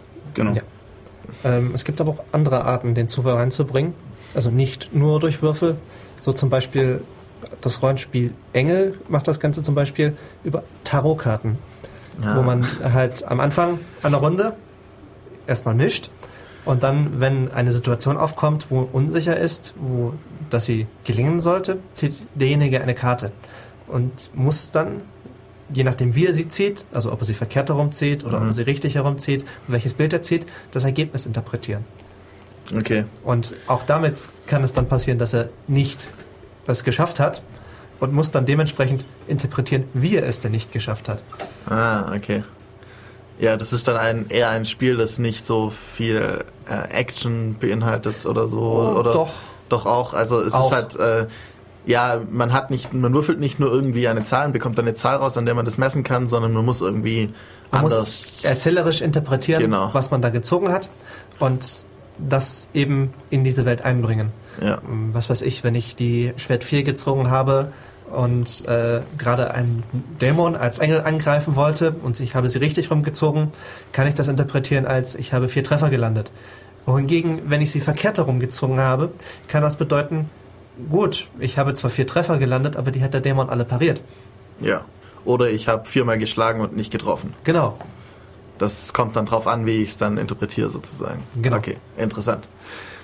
Ähm, ja, zu den ähm, Würfelrollenspielen. Du hattest gerade eben das mit dem Poolsystem und das mit dem Wertesystem äh, angesprochen. Wie funktioniert das vielleicht so nochmal Ja, also- zu vertiefen? Ähm, wir hatten am Anfang ja schon ähm, die äh, gesagt, man braucht zum Rollenspiel ein Papier und ein, Charak äh, einen Bleistift. Auf diesem Papier findet man einen Charakter, der verschiedene Werte hat. Ja. Zum Beispiel hat er äh, bei einem Poolsystem ähm, fünf Punkte auf Stärke. Fünf Punkte auf Stärke heißt, er nimmt fünf Würfel und muss versuchen, mit diesen Würfeln Erfolge zu würfeln. Das ist dann ähm, meistens 50% oder 60% ähm, ist eine Chance, es nicht zu schaffen und 50 oder 40% ist die Chance, es zu schaffen. Pro Würfel. Pro Würfel, genau. Das heißt, bei einem Würfel hat man mit einer 6 bis 10 einen Erfolg. Je mehr Würfel hat, man hat, desto höher ist natürlich dann die Chance, es zu schaffen, Ja. weil mehr Würfel, die mehr äh, Erfolge äh, zeigen können, sind einfach besser. Ähm, es gibt dann noch die Erweiterung, dass man zum Beispiel sagt, eine 1 zieht wieder einen Erfolg ab von dem Ganzen. Ähm, das sind dann einfach verschiedene äh, Poolsysteme, die das Ganze verschieden auslegen. Der Gegensatz dazu ist das Wertesystem.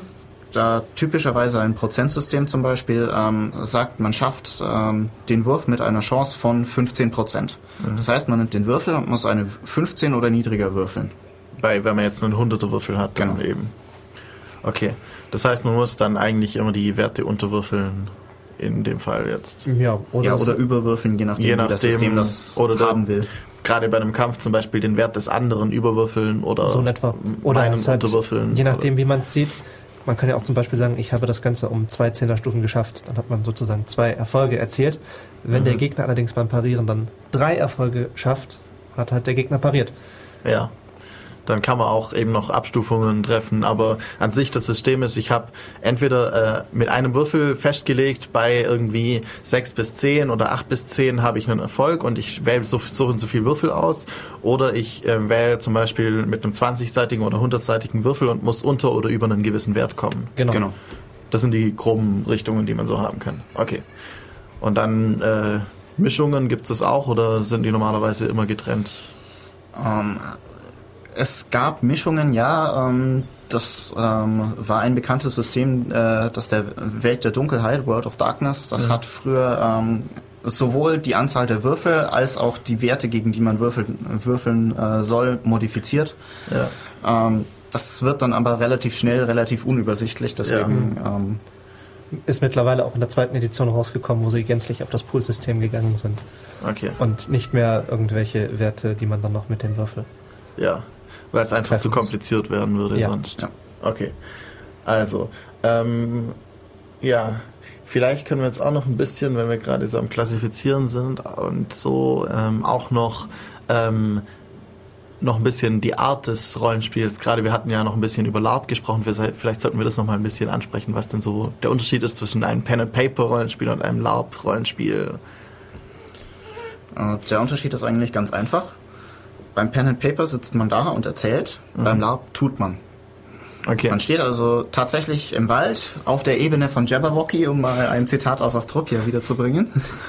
ähm, und ähm, handelt dort tatsächlich. Man spricht mit den anderen Mitspielern, auch in der entsprechenden, ähm, meistens mittelalterlichen angeha angehauchten Sprache. Das heißt, ähm, anstatt Hallo du, wie geht's dir?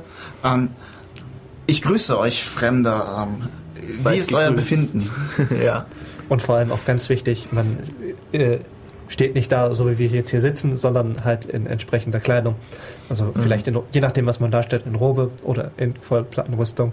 Also das ist dann eher wirklich, geht dann schon in Richtung äh, Impro-Theater ähm, Ja. mehr als jetzt, wenn ich wirklich am Tisch hock, dann dann muss ich mir halt diese, dieses Theater drumherum sozusagen vorstellen mit meiner Verkleidung und das mache ich da wirklich. Also am Tisch muss ich, tue ich ja relativ viel erzählen. Mhm.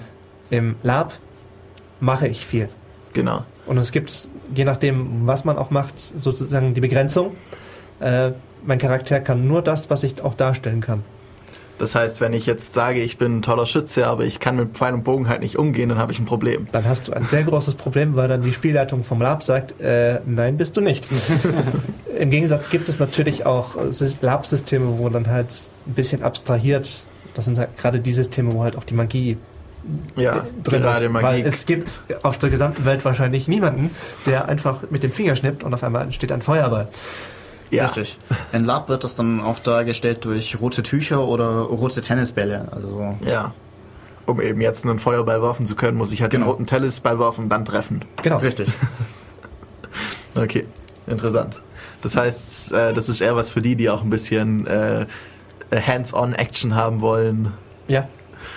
Vor allem, weil man ja dann auch selber live kämpft. Also man hat genau. gewisse oder bestimmte Labwaffen. Das sind Schaumgummiwaffen meistens mhm. Mit Glasfiberstab innen drin, damit sie halt nicht komplett umbiegen und äh, haut sich die dann gegenseitig um die Ohren. Aber wenn möglich, wird man dazu angehalten, so dass es man sich gegenseitig nicht wehtut. Ja, weil sonst macht es natürlich keinen Spaß mehr. Genau. Also, es geht ja immer beim Spielen um Spaß. Und vor allem Verletzungen sind dann meistens nicht sehr toll, wenn man mitten auf der Schwäbischen Alb in einem Wald liegt. Ja, bis da der Krankenwagen kommt. Könnte das dauern. Ja. Wir hatten uns vor der Sendung darüber unterhalten, wie das in Ulm mit LARPs aussieht. Wenn man es machen will, wo muss man sich hinwenden?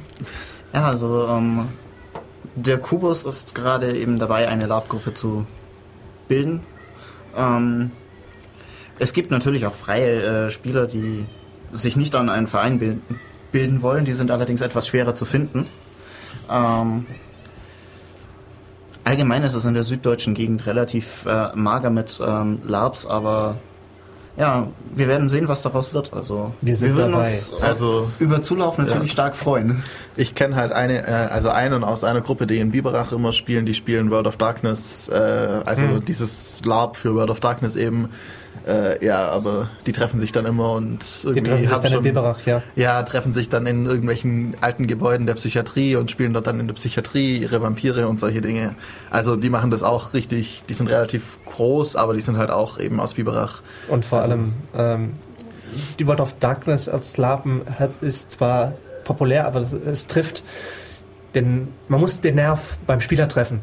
Ja. Und wenn man den nicht trifft, ist das für die meisten Laper nichts, weil man halt auch äh, nicht in Gewandung rumläuft, zum Beispiel je nachdem, was man darstellt, weil für einen World of Darkness Vampir haben die meisten äh, die Verkleidung im Kleiderschrank liegen. Ja, normale Kleidung. Vielleicht, wenn ich irgendwie jetzt ein bisschen äh, höherer Vampir bin, habe ich halt einen Anzug an. Das Je nachdem, was man spielt, ja. Oder ich habe halt irgendwie abgefragte Kleidung, weil ich ein Nosferatu bin oder sowas.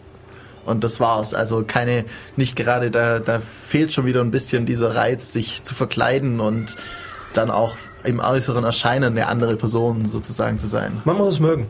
Ja. Okay. Ähm, ja, ich würde sagen, wir machen nochmal ein klein wenig Musik und dann versuchen wir mal so ein bisschen so fortzuführen, wie dann so eine Rollenspielrunde ablaufen könnte, damit ihr grob die Ahnung habt und dann vielleicht Lust habt, dann äh, mal irgendwie beim Kubus oder in einem ähnlichen Verein vorbeizukommen. Hallo und herzlich willkommen zurück bei Def Radio auf Radio Free FM. Wir sind hier wieder mit unseren Gästen, die uns ein bisschen was über Rollenspiel erzählen und wir hatten jetzt gerade darüber geredet, ähm, wie man das klassifizieren kann, wie man, wieso man den Würfel brauchen und solche Dinge. Und ich würde sagen, wir haben zwar gesagt, wie man es ungefähr so macht mit den Würfeln, aber wir machen jetzt mal so eine Art Live-Beispiel. Das heißt, wir tun jetzt mal so, als würden wir hier mit ähm, gerade schnell ausgedachten Charakteren irgendwie äh, hier eine Rollenspielrunde würfeln und ein paar Aufgaben, die so standardmäßig vorkommen, vielleicht lösen. Das heißt, äh, ja, ja, das ist, wir brauchen explizit oder implizit brauchen wir natürlich Charaktere. Ähm, naja, ich würde sagen, wir machen halt die Standardcharaktere. Irgendwer macht hier Bob den Krieger. Ja, mache ich. okay, dann braucht man natürlich immer auch einen Dieb. Einen Dieb braucht man immer. Äh, nennen wir ihn Earl, Earl den Dieb. Gerne. Mein Name ist Earl. Und äh, Mick, den Magier, den braucht man auch immer. Ja, da bin ich noch übrig hier. Hm? So, und natürlich, Standardspiel, was soll man denn das machen? Man geht in eine dunkle Höhle, um den Schatz aus ihr zu bergen. Und Bob, Earl und Mick stehen vor dem Höhleneingang. Ja.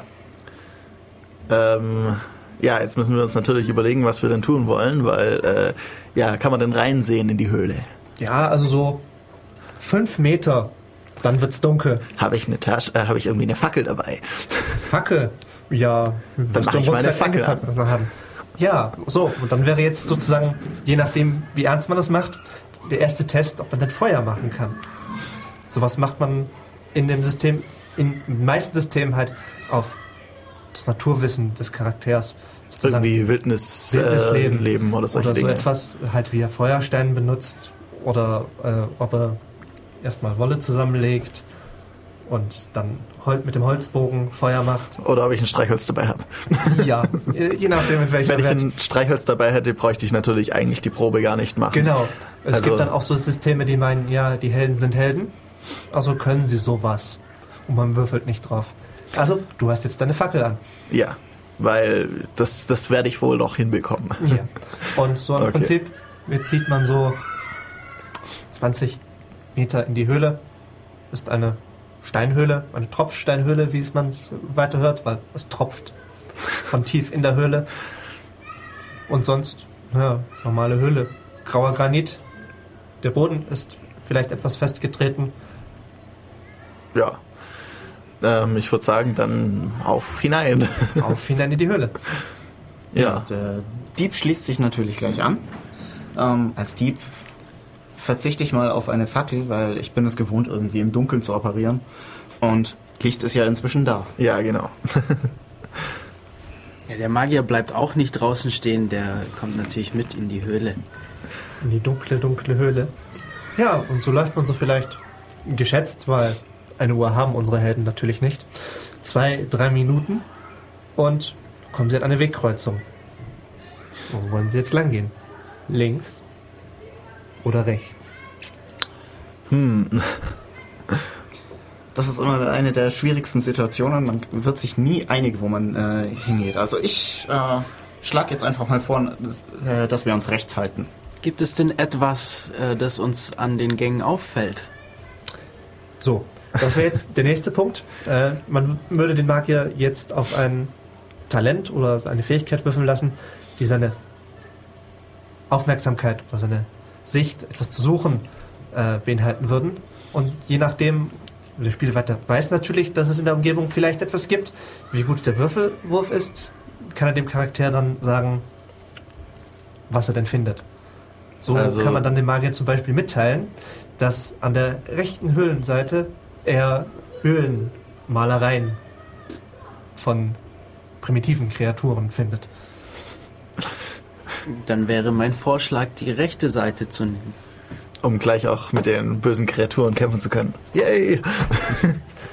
Ich, ich bin wahrscheinlich äh, so ein typischer Krieger, also ich habe schon oft einen auf den Kopf gekriegt und, des, äh, gekriegt und deswegen, ähm, ich habe gar nicht mitgekommen, dass der gefragt hat. Ich habe nur gehört, dass der, äh, dass der gesagt hat, äh, also der Dieb gesagt hat, ja, wir gehen da mal nach rechts und dann äh, bin ich schon, habe ich schon, war das klar, wir gehen nach rechts, passt und dass der dann noch irgendwie eine Höhlenmalerei sieht, ist mir doch egal, wir gehen nach rechts. Ja, es ist dann auch so eine Art, je nachdem, in welchem System man spielt. Äh, man kann den Charakter natürlich vollkommen frei auslegen, so wie Hannes es gerade macht. Ähm, so nach dem Motto, ich habe ihn selber erstellt, also kann auch ich bestimmen, wie der Charakter agiert. Es gibt aber auch Systeme, wo man dann Vor- oder Nachteile vom Spiel vorgeschrieben kriegt. Also man könnte dann zum Beispiel Hannes Charakter meinen, er ist sehr impulsiv. Oder aber auch könnte ihm dann sagen, ja, dein Charakter ist eigentlich sehr schüchtern und äh, wartet erst mal ab. Und ja, äh, er muss dann das so ausspielen. Und, ja. Du bist äh, der schüchterne Krieger. Der schüchterne Krieger, genau. Ich will, nicht, ich will dir doch nicht wehtun, jetzt geh mal weg. Eindeutig, äh, es geht nach rechts. Ja. Und ja, so nach einer Minute oder so steht er auf einmal vor einer Wand. Ja, dann. Und in dieser Wand ist ein kleiner, schmaler Ritz, wo vielleicht eine kleinere Kreatur durchkommt. Aber ihr, na, ihr müsstet schon kriechen und euch da durchquetschen. Okay, äh, wie, stick, wie dick ist denn die Wand? Ich bin ja Die stark. Wie, wie dick ist die Wand? Also Die Wand? kann ich kann ich da irgendwie noch das Loch vergrößern hier mit meiner mit meiner Stärke. Oder durch Magie. Da gibt es jetzt so die zwei Ich stehe vorne. Der Krieger Ich will, ich will. äh, würde dann jetzt, würde man jetzt abverlangen, ja, ähm, eine Probe auf seine Stärke, wie stark er es dann macht. Und der Magier würde dann eine Probe für, dafür kriegen, ob er denn seinen Zauber wirken kann. Und je nachdem, was für einen Zauber er wirken kann, er muss dann natürlich Vorschläge machen. Er könnte dann zum Beispiel zum Meister meinen, ja, ich habe hier den super Erdzauber, der mir ermöglicht, dass die Erde sich einfach wegbewegt. Oder aber er könnte einfach die gesamte Gruppe auf Miniaturgröße schrumpfen, sodass sie einfach durchkommt. Oder er könnte irgendwie einen Feuerball drin explodieren lassen und hoffen, dass es das Loch vergrößert So und etwa. nicht uns abfackelt. Das wäre jetzt mein Vorschlag gewesen. Und auch darauf könnte man dann einen Wurf machen. Wohingegen auch der Dieb hätte die Fähigkeit, äh, zum Beispiel, je nachdem welches System man natürlich spielt, äh, sich einfach durch enge äh, Gelegenheiten durchzuquetschen. Ja. Ja, natürlich. So ein Dieb ist ja klassischerweise eher klein und schmächtig, zumindest in Fantasy-Systemen, und ähm, hat deswegen kein großes Problem, durch diesen Gang durchzukommen. Aber auch da, je nachdem wie eng der Gang natürlich ist und je nachdem wie der Spielleiter ihn natürlich vorher beschrieben hat, äh, kann man auch eine Probe drauf verlangen, weil es kann natürlich passieren, dass der Dieb einfach mitten im Gang stecken bleibt. Und, dann, müsste ich versuchen, äh, ob ich ihn wieder rausziehen kann. Ja, und dann natürlich auch das Problem hat, wenn der Feuerball vom Magier kommt. Weil man kann sich natürlich immer beim Rollenspiel, wenn man hier so in einer Gruppe sitzt, auf einen Weg einigen. Muss das aber natürlich nicht. Da kommen die tollsten Effekte raus, wenn man sich nicht drauf einigt. Also um das jetzt vielleicht ein bisschen zusammenzufassen, was wir dann verschiedene Arten von Proben bisher hatten. Also das nennt man immer Probe, wenn man sozusagen ähm, überprüft, pro, ausprobiert, ob das funktioniert. Eben mit einem Würfel oder in, in Engel dann mit einer Tarotkarte. Ähm, wir hatten irgendwie sowas wie einfach auf eine Eigenschaft, also irgendwie Stärke oder sowas zu testen, zu schauen, ob ich jetzt irgendwie dieses äh, Dings durchdrücken kann, irgendwie Löcher reinreißen kann mit meinen großen, starken Händen. Dann wäre das zum Beispiel, je nachdem, je nach System, also Poolsystem oder Wertesystem, muss ich eben zum Beispiel beim Wertesystem eben meine Körperkraft von 12 oder 14 unterwürfeln oder sowas in der Art. Oder ähm, Talentwerte wäre gerade zum Beispiel, ähm, wenn ich durch was durchkriechen kann als, ähm, als Dieb, kann ich, bin ich schon öfters durch was durchgekrochen, deswegen habe ich ein, kann ich das besser als andere Menschen. Deswegen äh, habe ich dort vielleicht irgendwie ein paar Talentpunkte sozusagen, äh, die mir dann das ermöglichen, das besser zu können als andere und dann würfel ich eben je nach System auf ein gewisses, wieder auf eine gewisse Art von Eigenschaften ver verrechnet mit dem Talentwert normalerweise. Und natürlich, äh, je nachdem, wie man es auch beschreibt, was man tut, äh, kann man Boni erhalten auf diesen Wurf oder auch Mali. Also wenn man dem Spielleiter natürlich, jetzt äh, ein Beispiel des Diebs, einfach sagt, ich krieche da durch. Ja. Gut, dann macht er einen normalen Wurf oder halt je nachdem, wie eng die Spalte ist, einen Mali. Wenn ich dem Spielleiter allerdings ausführlich erkläre, wie ich denn das vorzuwesen habe, kann das auch schon mal zu einem Boni führen, einfach so, weil man gut erklärt hat. Zum Beispiel auch, ich, äh, ich pack erstmal meine Hände in, oder ich habe meine Hände sowieso in Handschuhen, deswegen kann ich mir nichts aufreißen. Ich schaue, dass ich irgendwie halt ähm, vorsichtig mich nirgends anschlage und solche Dinge.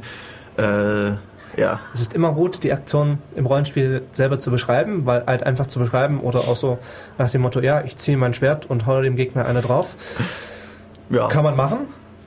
Ist, also, ist, naja, nicht gerade atmosphärenerzeugend, aber äh, führt zum Ergebnis. Allerdings halt, je nachdem, was der Spielleiter will, zu einem schlechteren, als wenn man erstmal gesagt hätte, ja, also ich ziehe erstmal mein Schwert und wiege ab und schaue mir den Gegner erstmal an.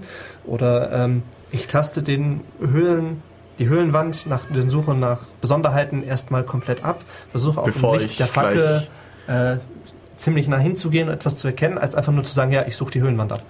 Oder ähm, eben ich, ich schaue, ob äh, entweder ich versuche mal die Wand einzudrücken oder ich schaue mal, gibt's da vielleicht einen leichter irgendwo eine Stelle, wo sie dünner sein könnte, irgendwie hört sich irgendwas hohl an, so in der Art. Genau. Und drücke dann dort. Also im Prinzip muss man alles, was man tut oder was der Charakter tut, beschreiben. Mhm. Ansonsten macht er es einfach nicht. Wir hatten jetzt ähm, irgendwie direkt auf einen Eigenschaftswert oder auf sowas wie ein Talent, das dann den, die Eigenschaftswerte irgendwie verbessert, ähm, weil ich das schon öfters gemacht habe. Irgendwie, wenn ich schon fünf Jahre lang angel, dann werde ich wohl halt irgendwie besser wissen, wo die Fische sind. Deswegen habe ich höhere Wahrscheinlichkeiten einfach, dass ich einen Fisch fange. Also muss irgendwie der Talentwert eingerechnet werden. Genau.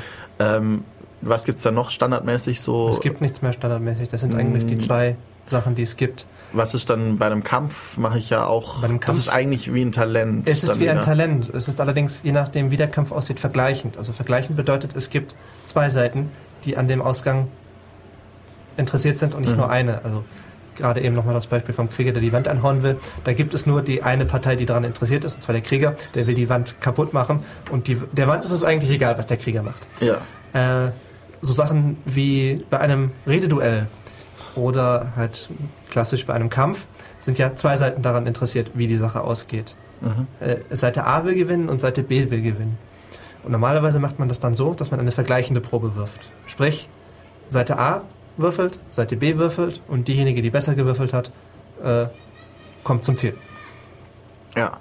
Oder jetzt ähm, gerade es gibt viele Kampfsysteme, die dann so in Runden basiert sind eigentlich und ähm, man dann eben mehrere Treffer landen muss und der andere kann immer parieren. Das dann würde so- man eben die Attacke ähm, als Talent würfeln und den die Parade auch der Gegner würde die Parade als Talent würfeln und dann schauen, die vergleichen eben die Ergebnisse. Das ist so nach äh, die letzte Alternative, die es so gibt, die Probe verlängern.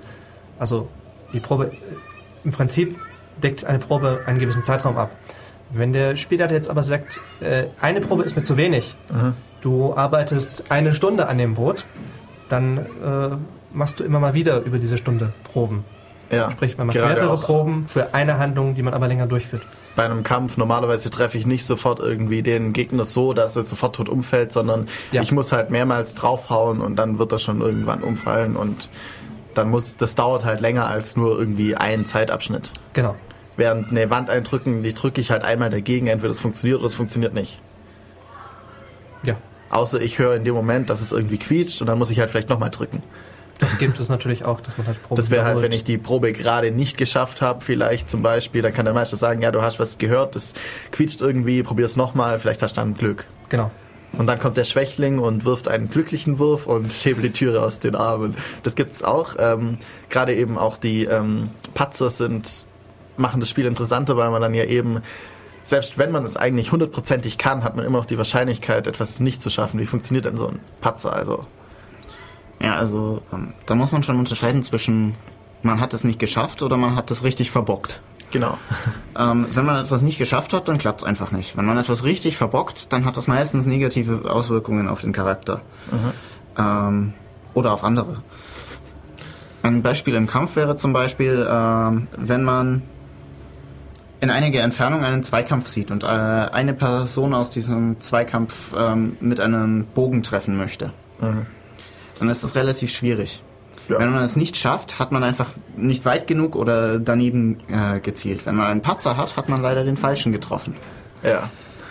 Oder ähm, beim Klettern. Beim Klettern, wenn man es nicht schafft, heißt, heißt das einfach, dass man nach zwei, drei Zügen ähm, keinen weiteren Halt mehr findet. Ein Patzer würde bedeuten, dass äh, der Halt, den man gefunden hat, eigentlich gar kein Halt ist, sondern irgendein Stein abbricht und man runterfällt. Ja. Wobei man sagen muss, es gibt Oder man kommt bis ganz oben und am letzten schafft man es nicht mehr und fällt runter und bricht sich die Beine. Genau. Je Wobei auch nachdem, wie muss, schlimm. Es gibt Systeme, die das Patzen auch dann zulassen, wenn man die Probe eigentlich geschafft hat. Also, ich weiß nicht mehr, wo ich es gelesen habe, aber ich habe neulich ein System gelesen, wo es das gibt. Okay. So, ähm, es war ein Poolsystem, wo halt gesagt wurde, sobald die Hälfte oder mehr des Pools Einsatz zeigen, ist das ein Patzer. Egal, ob die Probe gelungen ist oder nicht. Das bedeutet, äh, die Aktion, die ich habe, Ja. ist mir zwar gelungen, allerdings äh, sind dabei negative Ereignisse eingetreten. So zum Beispiel, ich wollte über einen Zaun klettern. Na, Probe gelungen, geschafft. man hat es geschafft. Probe gelungen und Patzer bedeutet, ich bin zwar auf der anderen Seite, aber äh, meine Kleidung hängt gerade am Zaun oben. Genau. So etwas gibt es auch. Ja. Macht dann auch vielleicht die, ähm, das Ganze noch ein bisschen interessanter. Ist auch die Frage immer, wie gut es dann natürlich ausbalanciert ist. Ähm, wenn das System sozusagen zu schwer ist, dann macht es nicht unbedingt Spaß, dann muss halt der Meister das anpassen. Eigentlich. Letzte Initiative ist immer der Meister. Ja. Letzte Instanz ist immer der Meister. Ja. Der kann immer noch sagen, die Probe ist aber trotzdem geschafft. Ja. Und ähm, passend zum Patzer gibt's auch den glücklichen Wurf. Das ist das, was ich vorher gemeint habe. Der große, starke Krieger ähm, drückt gegen die Türe, es passiert gar nichts. Dann kommt der kleine Elf und denkt sich, hm, das probiere ich auch mal. Oder der kleine Halbling, ding, oh, sie ist draußen. Ja, der glückliche Wurf ist halt, wenn ich eine Probe besonders gut geworfen habe. Also, also wirklich durch Zufall halt irgendwie habe ich es plötzlich hinbekommen. Ich habe ein riesiges Rätsel vor mir und schlag oder ich habe äh, ein Schachbrett und schlag plötzlich den Schachweltmeister, weil ich halt irgendwie zufälligerweise die richtigen Sachen mache. Genau. Obwohl ich eigentlich das gar nicht können könnte. Aber es kann halt mal passieren, dass ich es trotzdem schaffe. Es ja. gibt auch dann Proben, wo man selbst mit einem glücklichen Wurf nicht es schafft, weil der Meister halt mal. Ja, gegen einen Gott, äh, einen Gott irgendwie, also David gegen Goliath, äh, der, der, glückliche Wurf, der wäre vielleicht dann doch ein bisschen ja, sehr ja. glücklich. Also gerade wenn man dann vor dem Endgegner steht, den der Meister abendelang vorbereitet hat und eingeführt hat und dann mit einem glücklichen Wurf einfach den Kampf zu beenden, das wäre oh, einfach nur. Du hast ihn getötet. Ich hatte noch zwei Stunden Kampf vor mir. Ja, das wäre einfach nur, das wäre das wäre die Story gewesen und ja. äh, das wäre auch kein befriedigendes Ende für die Ja, natürlich. Das würde niemand so wirklich toll finden, wenn dann einfach, ja, ist fertig. Und jetzt? Genau, und das ist halt die Person des Meisters, die halt immer die Regeln biegen kann, wie er sie gerade braucht. Ähm, wie, wie bereitet er das denn vor? Also, wie, ja, was macht er und wie, wie stellt er sich die Geschichte vor? Was, was ist das Ziel von so einer Geschichte? das gibt unterschiedliche Arten, das anzugehen. Also es gibt Meister, die die Geschichte dann eins zu eins ausarbeiten, die dann meinen, okay, die Spieler müssen jetzt von Punkt A nach Punkt C gehen, darüber höchstwahrscheinlich über Punkt B. Deswegen bereite ich Punkt B bis ins kleinste Detail vor. Äh, hat den Vorteil, wenn die Spieler in Punkt B ankommen, haben sie eine richtig gute Story, die sich der Spielleiter ausgedacht hat. Und äh, natürlich Story, die sich der Spielleiter ausgedacht hat, bringen immer die Spieler zum Ziel, das der Spielleiter wollte. Hat aber auch den Nachteil, wenn die Charaktere nicht über Punkt B gehen, dass der Spielleiter im Prinzip Stunden gearbeitet hat für nichts. Dann gibt es auch die Variante, äh, der Spielleiter bereitet sich überhaupt nicht vor. Also er kennt den Grundriss der Story. Also am Anfang äh, ist, finden die Charaktere irgendeine Leiche und müssen herausfinden, wer es war. Und dann, das heißt, sie kennen Anfang und Ende und der er Rest kennt Anfang dazwischen. und Ende und den Rest dazwischen überlässt er den Spielern vollkommen. Ja. Die Spieler meinen halt, ja, okay, wir durchsuchen erstmal die Leiche und der Spielleiter meint dann, hm, ich habe hier einen Charakter, den ich schon immer mal einbringen wollte. Der Charakter ist Arzt, also hat die Leiche jetzt äh, seine Visitenkarte in der linken Brusttasche. Ähm, gibt es dann immer ein Ziel von so einer Geschichte oder ist es auch offen? Es gibt meistens ein Ziel. Also es gibt offene Stories, also meistens mit Cliffhanger, die dann äh, auf die nächste Story abzielen. Kennt man aus jeder Fernsehserie, die eine fortlaufende Story hat.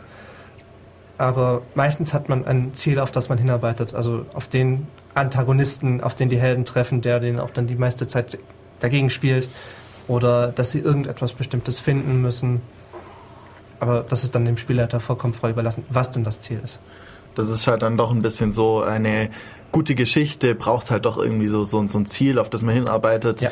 Es, es kann natürlich auch sehr toll sein, wenn man wirklich eine Gruppe hat, die irgendwie zwei Jahre lang durch in einer Welt spielt. Diese, diese Welt können sie komplett verändern und in jedem Abenteuer, das auch wieder so ein, eben so ein kleines Abenteuer ist, wird auch die Welt weitergeschrieben und wenn sie irgendwann nachher irgendwie einen Drachen getötet haben, dann werden sie in jeder größeren Stadt auch als Drachentöter erkannt werden, auch wenn sie währenddessen andere Abenteuer lösen oder sowas. Also das ist natürlich dann in der Spielgruppe über die gesamten mhm. Geschichten, über jede einzelne Story dann. Also, dass es ein Ziel gibt, muss nicht unbedingt heißen, dass die Charaktere da geradlinig drauf zusteuern. Ja. Es hat immer zu heißen, das ist das Ziel, das größere dahinter. Wie die Charaktere darauf kommen, ist denen vollkommen frei überlassen. Es gibt meistens eine gerade Linie von A nach B aber die Charaktere werden wahrscheinlich erstmal in die Gegenrichtung steuern, um äh, dann und dann noch eine neue, neue Dimension finden, über die man auch noch falsch laufen kann. Genau. Richtig. Es gibt noch eine ähm, leichte Abwandlung davon. Eine Geschichte ohne Motivation funktioniert einfach nicht. Normalerweise ist das die Motivation das äh, Ziel der Geschichte. Mhm. Man kann aber auch einfach jedem äh, Charakter sein persönliches Ziel geben zum Beispiel der Magier will irgendwie Erzmagier seiner Akademie werden oder sowas in der Art. Genau so etwas. Und ähm, daraus entstehen auch sehr schöne Rollenspielrunden, die eigentlich komplett ohne vorgegebenes Ziel vom Spielleiter weil rauskommen. jeder dann eben sagt, okay, wenn ich das werden will, dann muss ich erstmal das schaffen und das schaffen, weil sonst kann ich kein Erzmagier werden und dann genau. brauche ich hier diesen Drachenzahn und da dieses Amulett und dann, ja, ihr helft mir doch, ich helfe euch dann auch äh, genau bei euren das. Zielen, wenn ihr irgendwie Stammesfürst oder was weiß ich was werden wollt. Richtig. Ja. Also hat man dann das Ziel eben nicht als Ziel der Gruppe, sondern als Ziel der jedes einzelnen Charakters. Genau. Der dann so allerdings sein Ziel halt zum Ziel der Gruppe macht. Temporär temporär, weil man sonst eben, man kann nicht fünf Ziele gleichzeitig suchen, sondern in jedem, an jedem Abend oder immer mal wieder, wenn man sich trifft, dann entscheidet man sich, okay, wir suchen jetzt für dich was und danach suchen wir für den anderen was. Genau. Oder zufälligerweise sind zwei Sachen fast in der Nähe, dann sucht man halt beide gleichzeitig. Okay. Ich denke, wir haben jetzt so einen äh, groben Überblick gegeben, was denn so Rollenspiele und so tun. Ähm, wir machen jetzt noch ein bisschen Musik und dann äh, ja, haben wir noch ein paar Veranstaltungstipps und solche Dinge. Hallo, da sind wir wieder zurück hier bei Def Radio und ähm, jetzt machen wir noch ein paar kleine Veranstaltungstipps und Hinweise, wenn ihr jetzt sozusagen Lust bekommen habt, wenn wir euch angefixt haben fürs Rollenspielen und ihr euch mal anschauen wollt, wie denn das so wirklich ist, äh, live und mit echten Würfeln. Ähm, und dann, mit echten Menschen. Und mit echten Menschen. Dann, äh, ja, wo kann man denn jetzt in den nächsten paar Wochen denn so hingehen? wenn man jetzt Lust hat und sofort spielen will? Ja, also ähm, zeitlich geordnet fangen wir mal an beim nächsten Mittwoch um 19 Uhr im CAT, das ist wieder das, äh, der Kubus Spieletreff. Mhm. Der Link zum Kubus ist übrigens schon auf unserer Sendungs Sendungswebsite auf www.defradio.de. Da könnt ihr das auch nachschauen. Da kommen dann auch noch ein paar andere Links vielleicht, wenn ihr noch welche zusammentragt. So ein bisschen Infolinks über alle möglichen ja, Infoseiten, Vereine, sowas in die Richtung hier in der Gegend ja. Ja. Ja.